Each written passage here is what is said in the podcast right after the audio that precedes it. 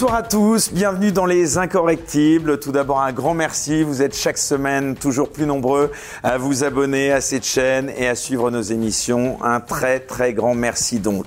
Alors cette semaine, je suis ravi, je reçois une personnalité à qui on peut plus que jamais accorder la médaille des Incorrectibles tant ses propos suscitent à chaque fois la polémique et font rugir certains bien-pensants adeptes du politiquement correct. Elle est étudiante, très jeune, on ne va pas dévoiler son âge. Elle est arrivée en France en 2017 pour faire des études. Depuis, elle ne cesse de faire parler d'elle. Elle est féministe, activiste très connue dans la diaspora camerounaise. Son domaine de prédilection, c'est la politique. Elle a fait des études de communication politique, mais surtout, vous la connaissez sûrement car depuis quelque temps, eh c'est une des chroniqueuses stars de l'émission Les Grandes Gueules sur RMC. Mais on la reçoit aussi à l'occasion de la sortie de son dernier livre, La France n'est plus la France. Oui, la France mérite d'être aimée. C'est écrit sur le bandeau de couverture de cet ouvrage paru chez les éditions du Verbe Haut. Ça ne s'invente pas. Chère Stella Camia, bonsoir. Bonsoir Eric. Ravi de vous recevoir, de tout recevoir, puisqu'on peut peut-être même le, le dire, hein, pas mentir à ceux qui nous regardent. On se connaît, on s'était vu dans une vie médiatique antérieure. Alors Stella, si ça ne te dérange pas, j'aimerais, euh, comme euh, c'est la coutume dans cette émission, en tout cas depuis quelques semaines, commencer par euh, poser des questions à, à notre invité sur son origine, sur sa vie. Donc on va commencer donc par te poser des questions sur toi, ton parcours, tes idées, pour donc en apprendre un peu plus euh, sur euh, ta personnalité. Alors cela devrait donner l'occasion bien sûr de te découvrir également à plusieurs personnes qui nous regardent et qui ne te connaissent pas encore. Donc euh, je le disais, tu es très jeune, moins de 30 ans. Tu as grandi au Cameroun jusqu'en 2017, si je ne me trompe, date à laquelle tu as donc rejoint la France pour poursuivre tes études que tu as dorénavant achevées. Alors première question, si ce n'est pas indiscret de te demander ça, qu'est-ce qu'il te reste de ton enfance et de ton adolescence au Cameroun, Stella Les souvenirs. Il me reste ces souvenirs, euh, certains que j'aimerais oublier plus que d'autres. Mais euh, voilà, après, euh, j'ai gardé de très bons rapports avec des amis et quelques membres de ma famille. Mais sinon, le Cameroun, voilà, c'était une expérience assez particulière de vie. Et euh, ça m'a forgé. Ça a forgé ma personnalité, l'éducation que ma mère m'a donnée. Et euh, le fait que je sois la femme que je suis aujourd'hui, bah, je les lui dois. Oui, parce que euh, on sait qu'après avoir été euh, sous influence allemande jusqu'en 1916, le Cameroun a été sous mandat principalement français et pour une petite partie britannique avant d'être indépendant à partir de 1962. Alors, moi, j'aimerais te demander, euh, est-ce que la culture française est encore fortement présente au Cameroun? Ce n'est pas que- qu'elle soit fortement, c'est qu'elle est. C'est notre culture. C'est-à-dire qu'en dehors du fait qu'effectivement nous, ay- nous ayons approximativement 300 langues vernaculaires, qu'on ait des tribus, qu'on ait des villages, qu'on ait des peuples à part entière, ce qui prime officiellement, ce qui fait cadre, ce qui euh, euh, fait euh, bain de, ce que nous sommes, en réalité, c'est la culture française. De tant euh, sur le plan reli- religieux que euh, sur le plan euh, civique. Quand je parle de civique, je parle d'éducation à la citoyenneté. C'est-à-dire que euh, malheureusement ou heureusement, je ne sais pas, mais en France, en tout cas, il y a beaucoup de choses euh, qui ont changé. Euh, quand on parle, par exemple, du, certificat pour parler, pour passer euh, de la primaire au collège, qui, ont qui a été supprimé, nous on l'a encore. Et je pense d'ailleurs qu'un des candidats à la présidentielle le propose dans son programme. En outre, on, nous, étudie, on étudie encore les grands classiques de la littérature, les Jacques Prévert, Guillaume Apollinaire, euh, Victor Hugo, tout, tout, les, les, comme on dit, tous, tous, tous ces grands auteurs-là qui, euh, qui ont fait en fait la France, bah, nous on l'a encore le système éducatif, on l'a encore le système de la tenue, on l'a encore le respect des profs, on l'a encore donc si vous voulez euh, la culture française euh, ou, ou ce, ce qui a fait la France, nous on l'a, on partage la France même si on ne partage pas les mêmes origines. Alors, plus généralement, même si tu étais euh, sans doute un peu jeune pour te rendre compte de ce type d'enjeu, ce qu'on appelle la France-Afrique, c'est-à-dire le maintien de l'influence française euh, malgré la décolonisation, est-ce que c'est quelque chose que tu as euh, ressenti, on va dire, euh, là-bas? Euh, personnellement, non, parce que euh, si vous voulez, la France-Afrique, c'est, ça reste des concepts que les Africains eux-mêmes ne maîtrisent pas. Il y a beaucoup de, de prophètes, comme je les appelle, qui disent énormément de choses et ces prophètes-là, d'ailleurs, sont connus euh, dans la diaspora, si je peux me permettre de citer leurs noms.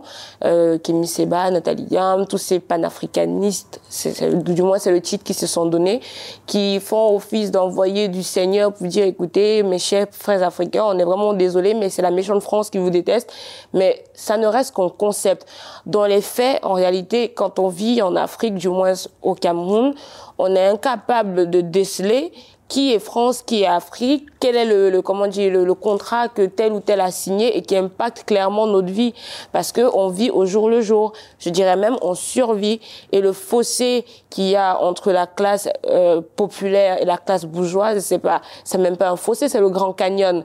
Et donc qu'est-ce que vous voulez sincèrement que que quelqu'un qui vive sous le seuil de la pauvreté avec 50 euh, euros par mois s'intéresse de savoir quel contrat on a signé oui ou pas avec la France et comment ces contrats-là impacteraient le Cameroun. En réalité, ce sont des gens au mieux qui ont fait de longues études, notamment en géopolitique, qui pourraient s'intéresser, parce qu'on là, on parlerait quand même du fonctionnement de certaines entreprises, notamment celle de Bolloré, les, entreprises françaises, françaises assez présentes sur le territoire. Mais euh, quoi qu'il en soit, ça, ça reste des notions dont on entend parler, mais qu'on ne vit pas spécialement au quotidien. Parce que euh, la plupart des gens euh, s'intéressent plus à ce qu'ils vont faire pour, pour manger, pour nourrir leur famille. Et c'est beaucoup plus euh, viscéral, en fait, qu'en France. C'est-à-dire que là, pour le coup, c'est un enjeu. Si, si on ne travaille pas au jour le jour pour nourrir sa famille, ben, il est possible que le lendemain, on ne se réveille pas. Alors, ce qui est intéressant avec euh, le Cameroun, c'est que ce pays a lui aussi euh, connu une guerre d'indépendance à la même époque que la guerre d'Algérie, entre 1955 et 1962. Pourtant, contrairement à l'Algérie, c'était la Camia, il semble y avoir un ressentiment, une rancune historique, voire une haine beaucoup moins forte. Comment on explique ça? Non, je pense que c'est même pas que le Cameroun. En réalité, toutes les anciennes colonies, euh, ou sous mandat, ou sous protectorat, ou sous tutelle de la France, euh, effectivement, ce que moi appelé un sentiment anti-France. Toi, tu l'as jamais eu, au contraire, tu n'as que de la reconnaissance, enfin de ce qu'on... En réalité, non, si je l'ai eu. parce que, oui, parce que étant jeune, euh, justement l'évangile selon lequel il faut détester automatiquement la France parce que la France euh, a, nous a colonisés, elle est bien présente, il ne faut pas nier, il faut pas le nier non plus, c'est la réalité. Et donc oui, euh, on, on, baigne à l'intérieur, on, on, cultive cette haine-là du blanc et de prime abord, en réalité, quand on va rencontrer un homme blanc ou surtout un ah, Français... même du blanc, oui, c'est ça. Oui, il faut, je suis obligée de le préciser, oui. On, a plus une, comment dire, une réaction, je veux dire, épidermique parce que c'est déjà ancré dans notre cerveau que ce, celui-là, la dernière fois qu'il est venu, il ne voulait pas forcément du bien. Mais effectivement, ça, c'est, l'air ambiant qui est empoisonné comme ça parce que je suis, désolée, mais quand on sort du Cameroun comme, euh, comme moi je suis sortie en 2017 et que, parce que c'est aussi important d'avoir un esprit ouvert, quand on sort du Cameroun et qu'on a un esprit ouvert et qu'on cherche à comprendre un certain nombre de choses, on se rend compte que la réalité est tout autre qu'en France particulièrement, les Français sans vouloir être vulgaire, n'en ont strictement rien à foutre de l'Afrique. Et que euh, les décisions, quelque peu, qui impactent soit l'Afrique, soit la France, sont en réalité des décisions politiques que ni le peuple français, ni le peuple africain, euh, en réalité, n'ont choisi. Ils se sont contentés de subir ou, euh, ou, ou de vivre avec. Voilà. Donc tous les choix, euh, notamment de l'esclavage jusqu'à la colonisation, en passant par toutes les guerres d'indépendance, tout ça c'était des décisions politiques qu'en réalité euh, nous autres on on en a rien à faire, on, s'est contenté de subir en fait cette décision politique là. Et euh, tes amis, tes proches là-bas, quelle est leur vision de la France et des Français ah, Au travers moi, au travers de moi, il y a beaucoup de personnes qui ont compris un certain nombre de choses parce que on va on va pas se mentir non plus, il y a une certaine diaspora euh, camerounaise qui fait énormément parler d'elle et pas de la meilleure des façons. Et je d'ailleurs, j'ai toujours cette anecdote-là. Quand moi j'arrivais euh, en France, j'avais honte de dire que j'étais camerounaise, parce que quand tu disais que tu étais camerounais ou camerounaise, ton image était assimilée à celle d'un escroc ou euh, d'une prostituée, si je peux, si je peux utiliser ces expressions-là. Et euh, c'est une image, comment dire, euh, une, une, réputation qui ne fait pas forcément plaisir. Parce que euh, il n'y a pas que des prostituées, il n'y a pas que des escrocs, il y a aussi des ingénieurs, il y a des enseignants, il y a des médecins. Mais euh, une chose est vraie, c'est que quand ces personnes-là deviennent justement des cadres de la société, ce qu'ils font, et je leur donne raison à ce niveau-là, c'est qu'ils essaient justement de couper le cordon ombilical, de se démarquer et de se détacher de tout ce qui peut être nauséabond. Parce que oui, pour mieux réussir en France, ceux qui ont réussi, en tout cas, euh, sortant de la diaspora africaine et qui ont réussi en France, ils savent que le meilleur moyen, c'est de couper, c'est de couper le cordon ombilical avec la soi-disant communauté. Donc, euh, oui, arrivé en France, euh, ce n'est pas, ce n'était pas du tout, euh, c'était pas du tout évident. Et, et avec euh, tout ce qu'il y avait déjà en tête, et après qu'on arrive ici, il y a une autre culture, il y a d'autres gens, il faut savoir faire le tri. C'est vrai que c'est là où l'éducation compte énormément, parce que là on se rend compte que les préceptes ou les principes que nos parents nous ont enseignés, soit ça nous enfonce parce qu'on a reçu une mauvaise éducation, soit ça nous sauve la vie parce qu'on a reçu une bonne éducation. Et j'ai eu de la chance, moi ça m'a sauvé de la vie. Alors justement, euh, on va en reparler bien sûr de tout ce qui t'a aidé à, à, justement devenir euh, la personne que tu es. Euh, avant cela, j'aimerais te faire réagir. Qu'est-ce que tu penses euh, des théories dites décoloniales qui tentent de montrer les conséquences de la colonisation euh, et qu'elles se font sentir encore aujourd'hui? Rokhaya Diallo, elle est le porte-étendard de ces thèses. elle t'inspire quoi? Tu comprends ces positions? Non, euh, j'ai du mal à comprendre ses positions, pardon pour l'expression encore une fois, mais parce que je suis assez brute de décoffrage. Je pense que Rokaya Diallo, c'est un clown. C'est-à-dire que euh, elle va venir nous expliquer qu'elle est le porte-étendard de la voix africaine, mais en réalité, c'est tout le contraire. Euh, elle a un parcours, elle a fait de grandes études, elle s'exprime très bien, et, et, la position que Rokaya Diallo a justement dans la société aujourd'hui n'est pas la position de quelqu'un qui est opprimé. En réalité, son témoignage devait servir à comment dire l'inverse de ce qu'elle dit. C'est qu'elle est la preuve justement que si on veut, on peut réussir. Si on fait des études en France, en tout cas, on peut réussir. Que la France, euh, justement, offre la possibilité, peu importe ta couleur de peau, si tu as la volonté, que tu as fait les études et que tu t'es pas laissé abattre par, par tout ce qui peut justement décourager n'importe quelle, n'importe quelle personne, hein, indépendamment de sa couleur de peau, si tu peux, en tout cas, si tu veux, tu le fais. Tu, tu y arrives. Elle est la preuve qu'on peut y arriver. On lui donne la parole, elle, elle, s'exprime dans les médias, elle rencontre des personnalités influentes, elle est pratiquement, j'ai envie de dire, au sommet euh, euh, d'une certaine hiérarchie, si vous voulez, de la société. Elle vit mieux que certaines personnes en France. Et euh, je m'attendais à ce que euh, le, un parcours comme le sien, en tout cas, inspire en ceci que voilà, euh, la vie forcément n'est pas facile, peu importe qui on est, peu importe la couleur de peau, surtout quand on vient d'un background, c'est-à-dire d'une de, famille qui n'a rien. Donc moi, je m'attendais à ce qu'elle serve ce, ce, genre de discours-là, le discours de la méritocratie.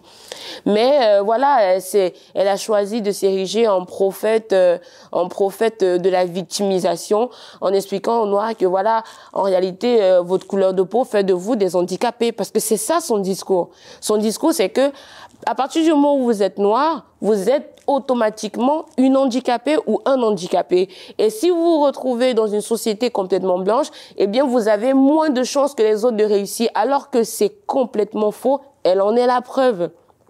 Elle en est la preuve. Là où Okaya Diallo est aujourd'hui, il y a beaucoup de Français qui n'atteignent même pas son carreau ou qui ne vivent même pas comme elle, elle vit. Et donc, oui, pour moi, c'est ce genre de discours qui me pose un véritable problème. Il y a un autre sujet aussi euh, qui est souvent euh, soulevé, euh, c'est la question de l'esclavage, de la mémoire de l'esclavage. C'est quelque chose d'important pour toi? Fr Franchement, non. C'est-à-dire ben oui, ça, ça qu'est-ce que vous voulez que moi, personnellement, je commence à m'offusquer et à mal dormir la nuit, parce que je me dis que, je sais pas, moi, il y a une dix, il y a dix générations de cela, peut-être un ancêtre ou un aïeux, a été un esclave en France ou ailleurs. Soyons sérieux deux secondes. Là, il y en a beaucoup et en France qui considèrent mais mais... Que, que les Français d'aujourd'hui sont responsables des actes de leurs ancêtres et qui doivent donc euh, réparer les conséquences de l'esclavage. Justement, c'est là où on n'est pas d'accord. Moi, j'appelle ça de la schizophrénie, justement, parce que vous pouvez pas être, euh, je sais pas moi, dix, dix, dix générations après, vous n'avez ni vécu l'esclavage, ni vécu la colonisation, vous n'avez jamais été fouetté votre vie. Il y en a même certains qui connaissent même pas ce que c'est qu'un champ. Donc, comment ça se fait qu'ils dorment la nuit et ils se voient en train de, de récolter de, la canne à sucre ou du coton dans des champs et elle se dit tiens je suis esclave et, les blancs m'aiment pas, le système ne m'aime pas. Ça c'est de la schizophrénie et moi j'encourage ces personnes à aller consulter un psy, sincèrement, parce que le passé est fait pour justement se rappeler que le passé a été assez horrible et qu'il faut pas reproduire les mêmes conneries dans le futur, encore moins dans le présent. Donc, comment on peut vivre en se mettant en réalité des chaînes Parce que là, pour le coup, c'est nous-mêmes qui nous enchaînons. Est-ce que l'esclavage est arrivé? Oui. Est-ce que ça a été les périodes les plus sombres de, de, la race noire ou des peuples noirs ou des peuples africains? Oui, inévitablement. Mais est-ce qu'on doit continuer de s'arrêter dessus? Je pense que non. Pour la simple et unique raison que ceux qui sont là aujourd'hui, justement, ne sont en aucun cas responsables ce n'est pas parce qu'ils ont la même couleur de peau qu'ils sont forcément les descendants de ceux qui ont tenu les autres en esclavage. Tout le monde n'était pas des esclaves. Tout le monde, les, les, familles qui détenaient des esclaves, c'était des familles bourgeoises, c'était pas des familles prolétaires. il faut, faire vraiment un tour, un rebond dans l'histoire pour se rappeler ça. Euh, en réalité, les esclaves, c'était pour des, grands commerçants, en tout cas les personnes qui avaient de l'argent. Les prolétaires n'avaient pas d'esclaves. Donc encore une fois, euh, on ne peut pas en tout cas tenir responsable quelqu'un qui ne sait rien, qui n'en a rien, qui, qui, qui, ne sait pas comment la colonisation ou ou, l'esclavage ou quoi que ce soit s'est passé. C'est vrai, c'est arrivé, mais il faudrait sincèrement qu'on passe à autre chose.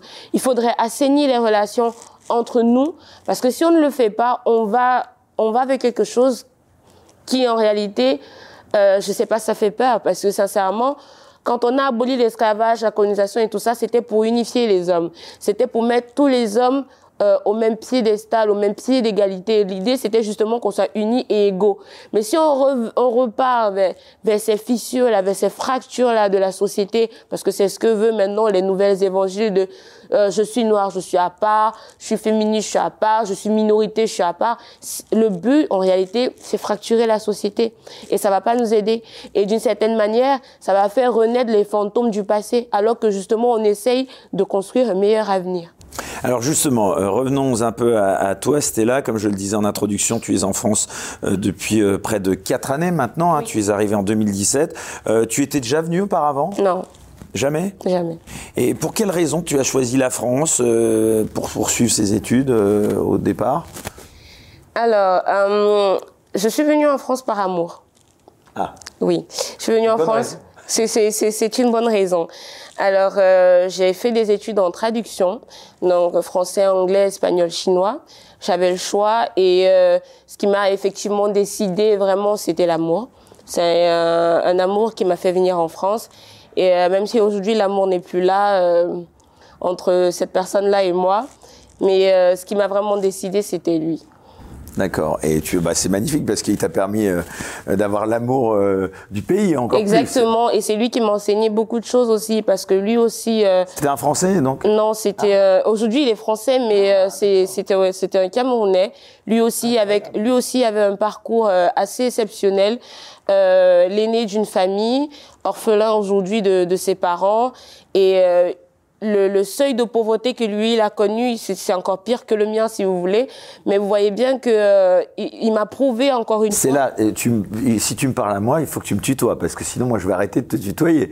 on se connaît, hein, on est amis hein, en dehors de l'émission, donc. Euh. en réalité, quand je dis vous, c'est pas que je te vous vois, c'est c'est générique. Voilà, mais on dit pour les gens qui nous regardent, qui pourraient s'imaginer que je te manque de respect. Non, non, on se tutoie euh, dans la vie réelle. Quand je dis vous, c'est pour, vous qui nous regardez que le parcours il était possible.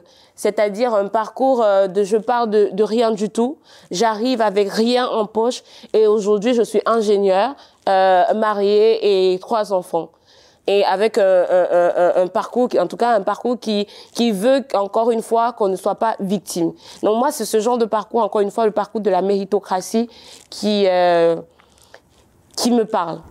Alors ça va peut-être te sembler un peu, un, peu bête comme question, mais d'abord, est-ce que tu as la nationalité française? Non. D'accord, toujours pas. Euh, tu aimerais l'obtenir? Je vous avoue que je suis en, en, grand débat avec, envers moi-même parce que euh, si je suis cohérente euh, dans mes idées... Tu te sens plus française ou camerounaise? Je me sens française.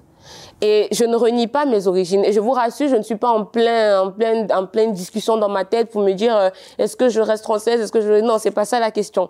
Mais euh, je vais vous dire, le fait que j'ai écrit ce livre m'a réconcilié avec mon pays quelque part parce que j'avais énormément de colère en moi. Déjà, euh, quand je venais en 2017, c'était plus euh, colère familiale parce que euh, je viens d'une famille euh, qui n'était pas très unie, qui avait euh, ses problèmes et on a grandi, ma sœur et moi, parce que j'ai une petite sœur, on a grandi dans un foyer qui n'était pas forcément uni. Donc entre ça, une vie difficile, financièrement parlant, on a envie de prendre une revanche sur la vie. Et maintenant, quand on arrive dans un pays comme celui-ci qui nous offre un éventail de possibilités, et qu'on et qu'on se dit et quelque part on se dit si nous autres si moi en tout cas j'ai eu la chance d'arriver en France j'aimerais beaucoup que même si tous les jeunes du Cameroun ne peuvent pas venir en France qu'ils expérimentent en tout cas ce que peut être un système français. Donc du coup j'étais intéressée à expliquer à ces jeunes là que tenez écoutez je suis arrivée quelque part j'ai découvert quelque chose qui marche et j'aimerais beaucoup que vous vous prêtez l'oreille et pour ça, il faut ça, il faut ça, il faut ça. C'est pour ça que je me suis fait connaître dans la diaspora euh, camerounaise et que j'ai milité euh, en 2018 pour une opposition euh, au président actuel. Euh, il y avait des élections au Cameroun et je voulais absolument que les, choses changent parce que je connais énormément de jeunes qui ont fait des études, qui n'ont pas eu la chance que moi j'ai eu, et qui ont des gros diplômes en poche. C'est pas la compétence qui manque, c'est même pas la main d'œuvre qui manque, c'est les opportunités qu'il n'y a pas. Et euh, je voulais vraiment que les choses changent. Donc je me suis battue comme j'ai pu, malheureusement encore une fois avec les mauvaises personnes, pour avoir en tout cas le temps de réaliser et d'apprendre euh, de mes erreurs, parce que quand on est jeune, le sang qui bouillonne et tout, on veut tellement euh, faire les choses bien, mais après, il y a la réalité, il y a les vraies décisions. Et à partir de là, quand j'ai quand j'ai coupé les ponts avec cette diaspora camerounaise là, euh, c'était encore, c'était une double colère, c'est-à-dire la colère que j'avais initialement avec avec avec laquelle j'avais pas forcément géré, réglé mes problèmes, en tout cas mes comptes, et maintenant, euh, je, je me disais qu'avec les efforts que j'avais fournis, je n'étais pas écoutée, euh, pas pas entendue à ma juste valeur et puis tout ce que je voulais à cette époque-là, c'est écouter. Je, de toute façon, je suis venue en France pour faire mes études, donc je vous envoie vous faire foutre, pardon, et et je veux plus jamais entendre parler du Cameroun. C'était vraiment ça la décision que j'ai prise entre 2000 euh, entre 2019 et euh, 2020 au moins début, au moins mars 2020 début euh, confinement. Et puis quand euh, ma vidéo s'est fait connaître et que j'ai commencé à faire euh, les passages médiatiques et, et que je Oui, parce que tu as été révélé, c'est ça, hein, par une vidéo. on était, On rappelle euh, pour les gens qui nous regardent, c'était une vidéo sur quoi, redis-nous Alors, après le décès de George Floyd, le fait que euh, la famille euh, Traoré ait plagié euh, ce décès-là et expliqué au monde entier que voilà, son leur frère également était mort sous les coups de la police et ça a fait euh, tout un tollé en France. J'ai fait effectivement une vidéo pour expliquer qu'on en a effectivement marre de cette escroquerie qu'est Black Lives Matter. Et donc euh, après cette vidéo-là, j'ai fait énormément euh, de presse et aujourd'hui voilà le, le parcours c'est que je suis aux grandes gueules et je devais écrire en réalité mon livre depuis un moment déjà, mais moi, le livre que je voulais écrire, il, devait être cinglant quand même. Il devait être beaucoup plus dur qu'il ne l'est actuellement. Parce que je voulais en réalité euh, déverser, si vous voulez, ouvrir mon cœur et, dire en fait ma colère et dire tout ce que, euh, que j'avais sur le cœur. Et après, au fur et à mesure que je rédigeais mes lignes, je me suis rendu compte que, en fait, non. Euh, je pense qu'il n'est pas trop tard pour aider euh, les personnes qui sont ignorantes et qui ne connaissent pas, même si, bien évidemment, après euh, mes propos, il y a beaucoup d'Africains en général qui qui peuvent pas me voir en peinture, qui me détestent, qui, qui racontent des, des, des Tu es énormités victime sur parfois d'altercations, Oui, euh, enfin de gens qui te pas dans la rue.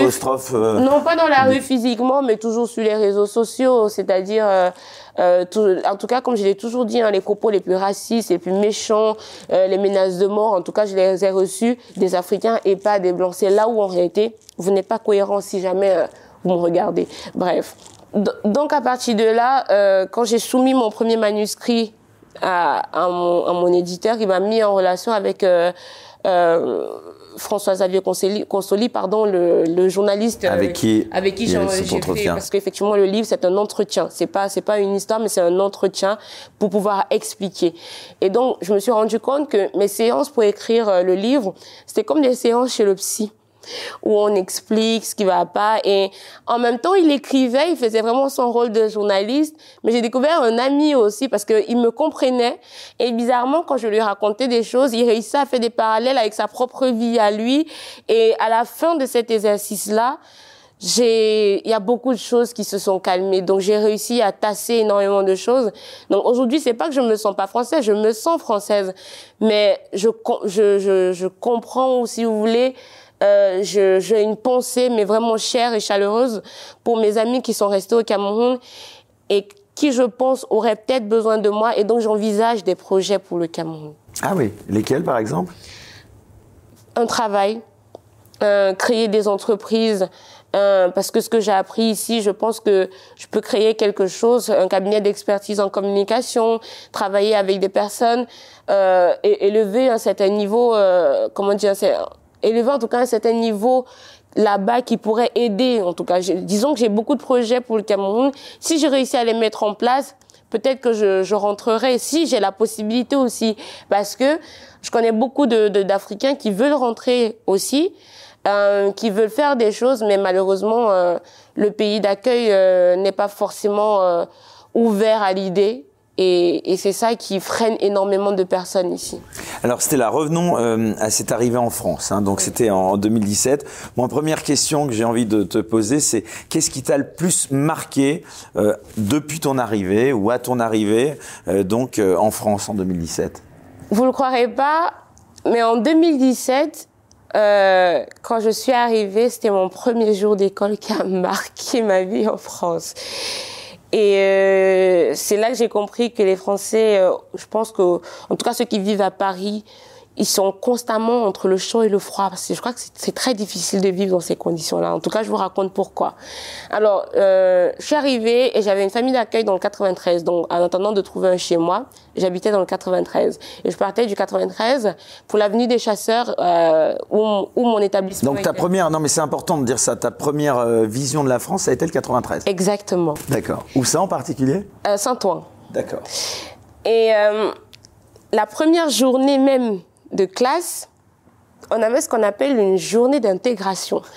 Et euh, on avait un panier où il y avait les pays, euh, différents pays, et il fallait tirer euh, au sort comme ça un pays au hasard. Et ensuite faire le tour de Paris et ramener tout ce qui pouvait être euh, très culturel à ce pays-là. Comme par hasard, mon équipe à moi a tiré l'Afrique du Sud. Et donc, il fallait trouver des éléments qui, rapportent, des, des, éléments en tout cas culturels, en tout cas qui rapportent à l'Afrique du Sud. Donc, des vêtements, euh, la nourriture et tout. Donc, pour trouver des éléments qui rapportent à l'Afrique du Sud, où est-ce qu'on se rend? Bah, À Château Rouge. Et donc, on je me suis retrouvée à Barbès, Château d'Eau, Château Rouge pour euh, essayer de prendre des photos et tout. Ouais, donc c'était pas la Tour Eiffel, l'Arc de Triomphe, les Champs-Élysées. Ah non, pas du tout. Ah, j'étais choquée. Je peux vous garantir que j'étais choquée. Alors, je, parce que déjà, je connaissais pas Paris. Je venais d'arriver. Euh, tout ce que j'avais fait jusqu'ici comme trajet, c'était Charles de Gaulle, Charles de Gaulle, Saint-Ouen. Je n'étais, je, je, ne connaissais rien d'autre. Et là, je me retrouve dans les transports déjà. Ensuite, euh, à Château d'Eau, Château Rouge.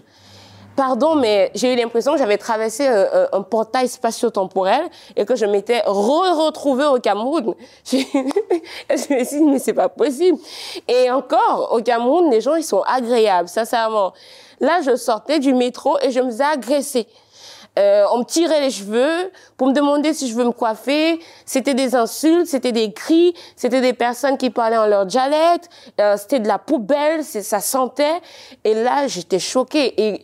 Quand on, est, on vient d'arriver, on se dit que bah, tout ce qu'on voit, peut-être c'est ça la réalité. Parce que le Cameroun, c'est pas grand du tout. Oui, mais enfin, j'ai envie de te dire là, c'était le melting pot, le brassage des, Et des origines. C'était pas le brassage, parce que quand on parle de brassage, on parle de métissage. C'était qu'une seule origine en fait. C'était que ah. des Africains. Donc il y avait même pas de, de blancs. C'était que des Africains en tout cas. Et là, j'ai été choquée. Je me suis dit, si c'est ça Paris, qu'est-ce que je suis venue faire là? Et là, j'ai commencé à me remettre en question. Et je pense que pour la première fois, je me suis dit peut-être que j'aurais dû y aller en Chine et j'aurais continué de vivre ma relation à distance, on se serait vu. Je vous assure, il y a eu des idées euh, qui, qui m'ont traversé l'esprit. Je me suis dit, mince, qu'est-ce que je fais tu là? Tu t'attendais pas à ça, en tout cas, ça, à cette je- image-là en arrivant en Je France. me suis dit en réalité que Château Rouge, Château d'eau, Babet, c'était ça Paris. Et j'avais peur. Et tu pensais peut-être que c'était ça la France aussi? Oui, jusqu'à ce que le soir, encore une fois, le chaud et le froid, on a achevé notre journée à Sacré-Cœur. Et là, oui, j'ai vu des blancs. ah d'accord, là, on est en France, on est bien dans un pays occidental. Alors ça, c'était pour, pour Paris, mais alors justement, ça me donne peut-être l'occasion de te demander, est-ce que tu as visité d'autres régions de France Oui, j'ai visité, là, j'ai visité un peu, vraiment un peu plus la France. Actuellement, oui, j'ai visité un peu plus la France. Mais ce jour-là, c'était la pire journée de ma vie. J'ai j'ai eu froid dans le dos, j'ai eu des sueurs froides. Oui, mais là, tu comprends, pardon, Stella, t'interromps, je vais euh, quand même euh, réagir. Euh, tu comprends tu peux peut-être choquer aussi en disant ce que tu dis là, parce que euh, il y a l'air d'avoir comme un jugement. euh, je dirais pas que c'est du racisme, puisque tu. Pardon, tu- mais c'est pas, ce n'est pas du racisme. Je, je pense que, je pense qu'au bout d'un moment, le racisme, ce n'est pas de dire les faits. Ce je, je ne fais que dire ce que j'ai vu. Je n'ai rien ajouté, je n'ai rien augmenté. Donc je ne suis pas raciste, je ne suis pas xénophobe. Je pense que je serais tout aussi choquée si moi, par exemple, en, allant visiter la Côte d'Ivoire, je découvrais plutôt une population de Chinois ou une population de Français, si vous voulez. Ce n'est pas euh, du racisme que de le dire, c'est un constat. Si je pars du Cameroun pour justement venir en France, faire des études, avoir une nouvelle vie en France, je suis désolée, mais c'est pour la vivre avec des Français. Donc, ma- Non, mais tu sais qu'on peut être français et noir. je ne dis pas le contraire, mais là justement, c'était pas des Français, parce que moi, ce que j'ai vu, c'était l'Afrique, c'était pas la France. Parce que euh, je connais des Français noirs. Je suis pas en train de dire que euh, on peut pas être, on peut être noir et pas français. Non, pas du tout. On peut très bien l'être. Et ce que je dis, c'est que quand on parle un dialecte qui n'est pas le français, quand on parle, euh, euh, quand, on mange du couscous avec des doigts, après j'ai pas, j'ai rien contre. Moi, quand j'étais au Cameroun, je mangeais comme ça et je suis pas en train de cracher sur, sur la culture. Je veux pas offenser les gens, mais quand, mais ce que j'ai vu, si vous voulez, moi, pour moi, ne m'a pas euh, ramené, en tout cas, à la France. Oui, pardon encore une fois, c'était peut-être des, des, des gens d'origine euh, africaine qui étaient devenus français et qui continuaient de parler euh, peut-être euh, euh, leur, euh, leur langue d'origine, peut-être entre eux, et qui Dans mangent euh, les, les, les, les, les- cuisines euh, qu'ils étaient habitués euh, à manger quand ils étaient euh, avant dans leur pays d'origine, mais ils sont malgré tout peut-être devenus aussi français, et donc euh, il y a peut-être euh, ce, ce, ce binôme de culture qui cohabite. Non, je ne suis pas d'accord avec ça. Justement, après le parcours que j'ai eu, je pense qu'il y a une différence entre être africain, et vivant, vivre à l'africaine, à la, à la culture, à, à son origine, à ses traditions, et être français ou chinois ou indien. C'est pas du tout la même chose. Et ensuite, il y a, il y a, il y a ce qu'on dit, il y a, il y a, il y a une différence entre vivre à la française et être français. Être français, tout le monde peut l'être. Mais peut-être que quelqu'un qui est, excuse-moi, d'origine euh, chinoise ou asiatique et qui débarque dans le 13e arrondissement de Paris où il y a une forte communauté, euh, par exemple asiatique, euh, pourrait avoir, alors dans ce cas-là, selon toi, le même, la même réaction? Bah, probablement. Mais oui, pour la simple et unique raison que... Non, mais il faut peut-être pas tirer de généralité. Non, je ne tire pas de tu- en généralité. arrivant, je, tu non, arrivé. je raconte mon histoire. Je pense que si j'étais chinoise et que j'aurais rencontré la même la même communauté chinoise, ça aurait été euh, ça aurait été euh, le- la, la, la, la même histoire, mais avec d'autres origines. Il faudrait pas que les gens se sentent attaqués ou pensent que j'ai un problème avec les Africains. Non, absolument pas. Voilà. C'est juste que c'est mon explication, c'est mon expérience. Et oui, encore une fois, je pense que quand on part de chez nous, nous autres étrangers, peu importe euh, d'où on vient, et qu'on veut aller dans un, dans un autre pays, on veut découvrir le pays et non pas retrouver ce qu'on a laissé. Sinon, ça ne sert à rien de, de voyager, je suis désolée. Ça ne sert à rien. Quelle est donc la plus-value? Quel, qu'est-ce- quel, quel est, quel est donc l'avantage? Ah bah, il y a certains pays où on- dont on vient parce qu'on n'a pas d'autre choix et parce qu'on veut fuir le pays. pas- Évidemment. Toi, mais tu on es ne venu fuit- sans doute- Pourquoi fuir le pays dans ce cas quand on fuit le pays, c'est quelle est la, quelle est, quelles sont généralement les raisons? Raisons économiques, la guerre et bientôt euh, le climat, comme on va bientôt nous expliquer. Mais juste une chose est sûre, c'est que quand on fuit chez soi, c'est bien qu'il y a quelque chose qui va pas, parce que si tout allait bien, on ne fuirait pas. On, au moins, est-ce qu'on est, d'accord sur ce constat-là? Voilà. Donc à partir du moment où on part de chez nous, parce que justement ça ne va pas, quand on arrive quelque part, on ne vient pas recréer le chez nous. Parce que quelque part, le chez nous n'est plus là, si ce n'est qu'il est resté dans nos cœurs. Le chez nous, il est, il est resté là où on là où on l'a laissé en partant. C'est ça ce que c'est ça que je veux expliquer. Et donc, quand on arrive dans un, il faut créer un nouveau chez soi en accord avec la société qui est là. Donc, encore une fois, je ne suis pas en train de vouloir dicter à qui que ce soit ce qu'il doit manger, comment il doit parler, comment il doit s'habiller, mais je pense que on peut pas se plaindre euh, d'un système qui seraient soi-disant racistes, des gens qui nous apprécieraient pas, et, et, et toutes sortes d'accusations, de, de, si on fait même pas l'effort, en tout cas, de s'intégrer ou de, de rentrer dans la société. Alors aujourd'hui, tu as la sensation d'être pleinement intégré? Parfaitement. C'est aujourd'hui, euh, même si tu préfères peut-être le terme assimilé, non? C'est à vous de juger. C'est quoi la différence d'ailleurs entre les deux termes Bon, alors, euh, certaines personnes ont expliqué euh, qu'il y a une différence effectivement entre l'intégration économique, c'est-à-dire quelqu'un qui arrive, qui a fait ses études, qui a décidé de garder ses origines euh, et tout, mais qui s'intègre en travaillant, donc c'est une intégration économique, mais une autre personne qui a choisi l'assimilation, c'est-à-dire euh, estimer que voilà euh, des, des, des, choix qu'il a entre d'où il vient et là où il atterrit, il préfère effectivement euh, la terre qu'il a accueillie. Certaines personnes font le choix effectivement de l'assimilation et je les comprends parce que euh, j'ai toujours euh, cette image-là, si vous voulez. Pour moi, si vous voulez, entre la terre, la de départ et la terre d'accueil, c'est un peu comme une mère une mère qui, qui a accouché un enfant, mais qui est dans l'incapacité de nourrir l'enfant. Et donc la terre d'accueil, c'est cette mère adoptive-là qui prend l'enfant, qui nourrit l'enfant, qui, qui, qui élève l'enfant, qui l'habille, qui, qui materne l'enfant quand l'enfant va mal et, et qui réussit à, à l'aider à se lever dans la société, à lui trouver du boulot. C'est ça la terre d'accueil. Et donc je comprends que certains finissent effectivement par s'assimiler, donc qui vont au-delà de l'intégration. Moi particulièrement, J'estime que je me suis assimilée par choix et par amour aussi, parce que euh, quand j'entends les chants des partisans, quand j'entends euh, euh, les, histoires des, guerres de la France, c'est des histoires, même si je ne les ai pas vécues, qui me touchent sincèrement. Et moi, ça me fait plaisir de les entendre. Euh, la culture, l'histoire, les théâtres, les personnes, les gens, c'est des, c'est, des gens, c'est, un amour que je me suis découvert à aimer. C'est un coup de foot, si vous voulez. Et donc, je découvre avec plaisir, avec bonheur. Mais d'autres, effectivement, ont fait le choix de ne pas le faire. Et ça, encore une fois, c'est leur choix. Je ne suis pas en train de les juger. Mais j'insiste encore une fois sur le fait que on vit dans une société actuellement qui est tiraillée par ces, nouveaux concepts qui sont revenus d'ailleurs sur la scène euh, du débat, le racisme, euh, euh, le fait qu'on ait, euh, les, comment dire, les petites guéguerres entre les, les, couleurs de peau. Je suis noire même pas, je suis jaune même pas. Le blond, il est le méchant et tout. Non, en réalité, je pense que,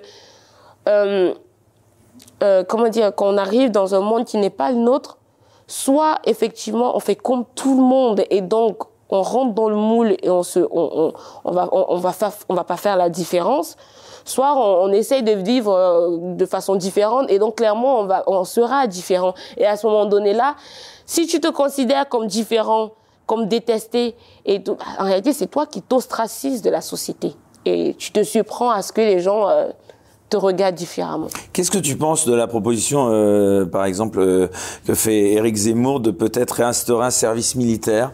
Est-ce que selon toi, c'était le moyen d'être bien assimilé Oh, moi, j'aurais, j'ai pas eu besoin de faire de service militaire pour m'assimiler. Et je pense que le service militaire, il serait vraiment... Euh... Non, mais de manière générale. Oui, de manière générale, il serait intéressant, mais surtout pour les délinquants, pour ceux qui ont un problème avec l'autorité.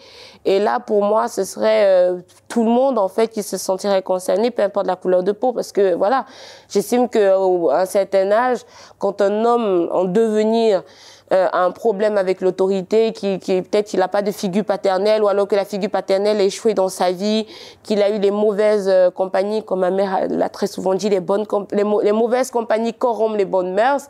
Très souvent, quand les jeunes hommes ou les jeunes femmes euh, sont en déviance parce qu'elles ont raté le coche, ils ou, elles ont raté le coche de la puberté, qui ils ont eu X ou Y traumatisme dans leur vie, mais le service militaire peut être euh, un moyen de recadrer la personnalité. Mais euh, ça, c'est pour les délinquants, mais je pense que de façon, de, de, de prime abord, quelqu'un de normal n'a pas besoin de passer par le service militaire. Euh, Stella, justement, au final, est-ce que tu as eu la sensation que la France t'a bien accueilli depuis ton arrivée? Maintenant, je suis obligée de dire, mais quelle France? Puisque tu parlais tout à l'heure, euh, tu parlais tout à l'heure de, des personnes françaises, mais qui vivent autrement ici. J'ai été accueillie par deux France. J'ai été accueillie d'abord par la communauté camerounaise et pas du tout bien accueillie. Cette France-là ne m'a pas du tout accueillie, au contraire. Euh, elle m'a, elle m'a martyrisée, elle m'a foutu à la rue euh, euh, en, en, plein décembre, en hiver. Et, elle n'a pas arrêté de dire des mensonges sur moi. Elle n'a pas arrêté euh, de harceler ma famille restée au Cameroun. Elle n'a pas arrêté de faire des vidéos pour m'insulter. Elle n'a pas arrêté de m'envoyer des menaces de mort. Ça, c'est cette France-là qui ne m'a pas du tout accueillie.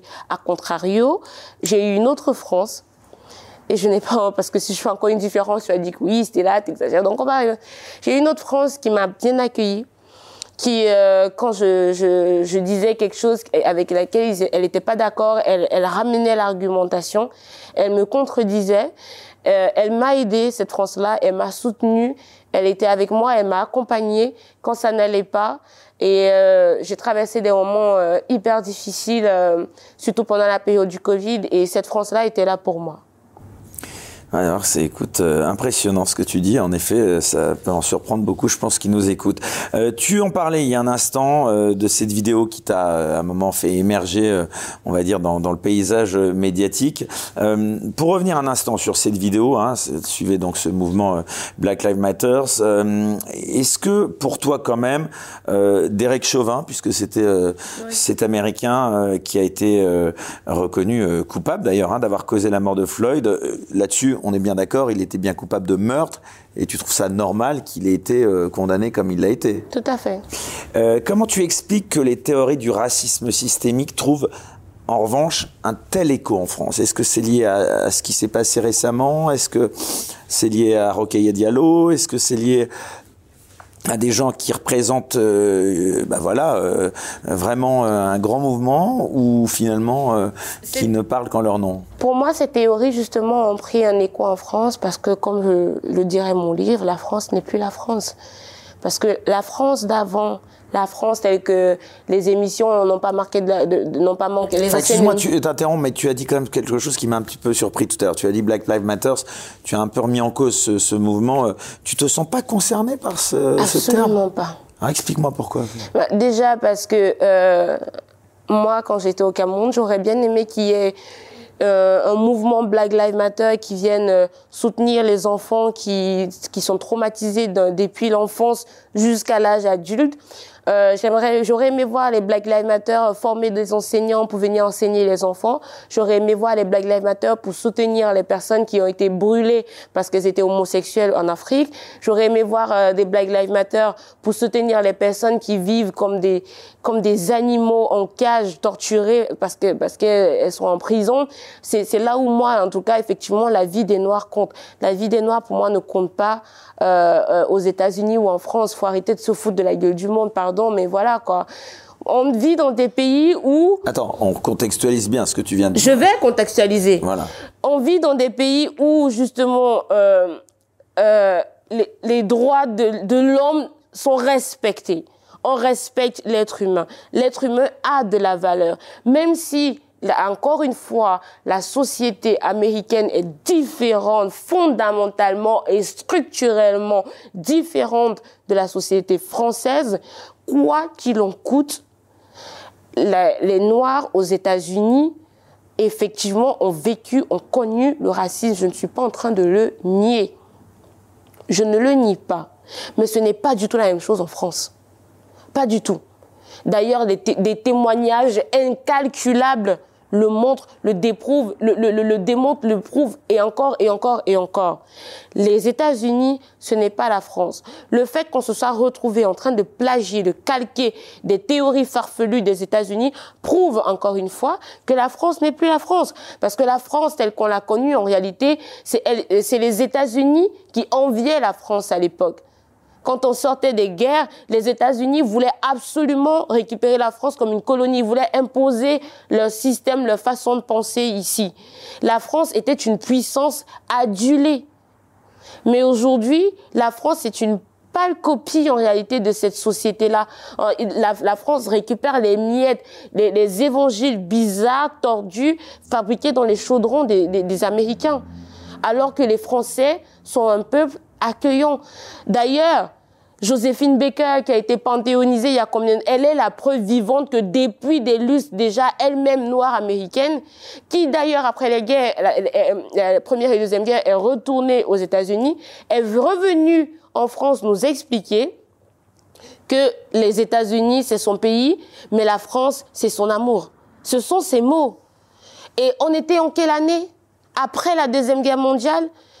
Si elle, elle qui, qui, était une noire, en plus noire américaine, complètement de culture différente, en plus anglo-saxonne, si elle, elle a pu, elle a pu s'implanter en France, être riche en France, avoir des enfants, une famille, et, et a même bataillé pour la France, comment ça se fait que nous autres d'aujourd'hui, des, des, des, générations de 1900-2000, on n'arrive pas à défendre la France, ni, ni son identité, ni le fait que ce soit une terre d'accueil? Comment ça se fait? Et ces gens de, de Black Lives Matter, euh, enfin qui se revendiquent de, de, de ce mouvement, euh, qui militent et font parfois euh, pression sur les blancs, tu penses quoi Qu'ils sont manipulés? Moi, je pense, ce n'est pas que de la, c'est pas de la manipulation simple, parce que euh, on va pas se mentir là. C'est, c'est quelque chose, je pense, qui va bien au-delà. Euh, c'est qu'ils sont en train de créer, je sais pas si vous avez dit un nouvel ordre mondial. J'ai pas envie de paraître complotiste non plus, mais Comment vous réussissez à expliquer qu'ils ont réussi à faire plier même les plus grandes institutions quand on voit euh, les, les, postures euh, de l'Union européenne, de l'Amnesty International, de l'ONU, de l'UNESCO, toutes ces grandes institutions-là qui étaient justement censées être neutres, qui aujourd'hui font des postes pour dire, pour parler de white supremacy, de la suprématie blanche, ça n'a aucun sens.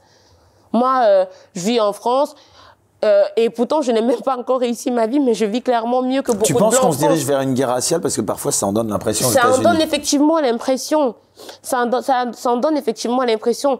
Mais que la guerre raciale, je sais pas, moi, arrive aux États-Unis, c'est une chose parce que franchement, fondamentalement, les États-Unis, ils ont toujours été. Euh, c'est pas, c'est pas un peuple, euh, comment dire, comme la France, c'est-à-dire qui, qui, qui un socle commun. Non, il y a eu des blancs, des hispaniques, euh, des chinois, des noirs. Il y a eu un peu de tout c'est un mélange de culture qui a, qui, qui a fait un peuple. Mais au moins, une chose est sûre, c'est que les Américains, quand ça va pas, au moins ce qu'ils disent, c'est I am American. Ils se sentent fiers d'être Américains avant même de avant de se dire que oui, je suis peut-être noir ou blanc ou chinois, ils, ils, ils disent quand même qu'ils sont américains. c'est intéressant ce que tu bah soulignes. En France, c'est pas ça. Mais en France, actuellement, il y en a certains qui sont en train de, de se dire que ne serait-ce que dire que je suis français, c'est être raciste, c'est être suprémaciste blanc.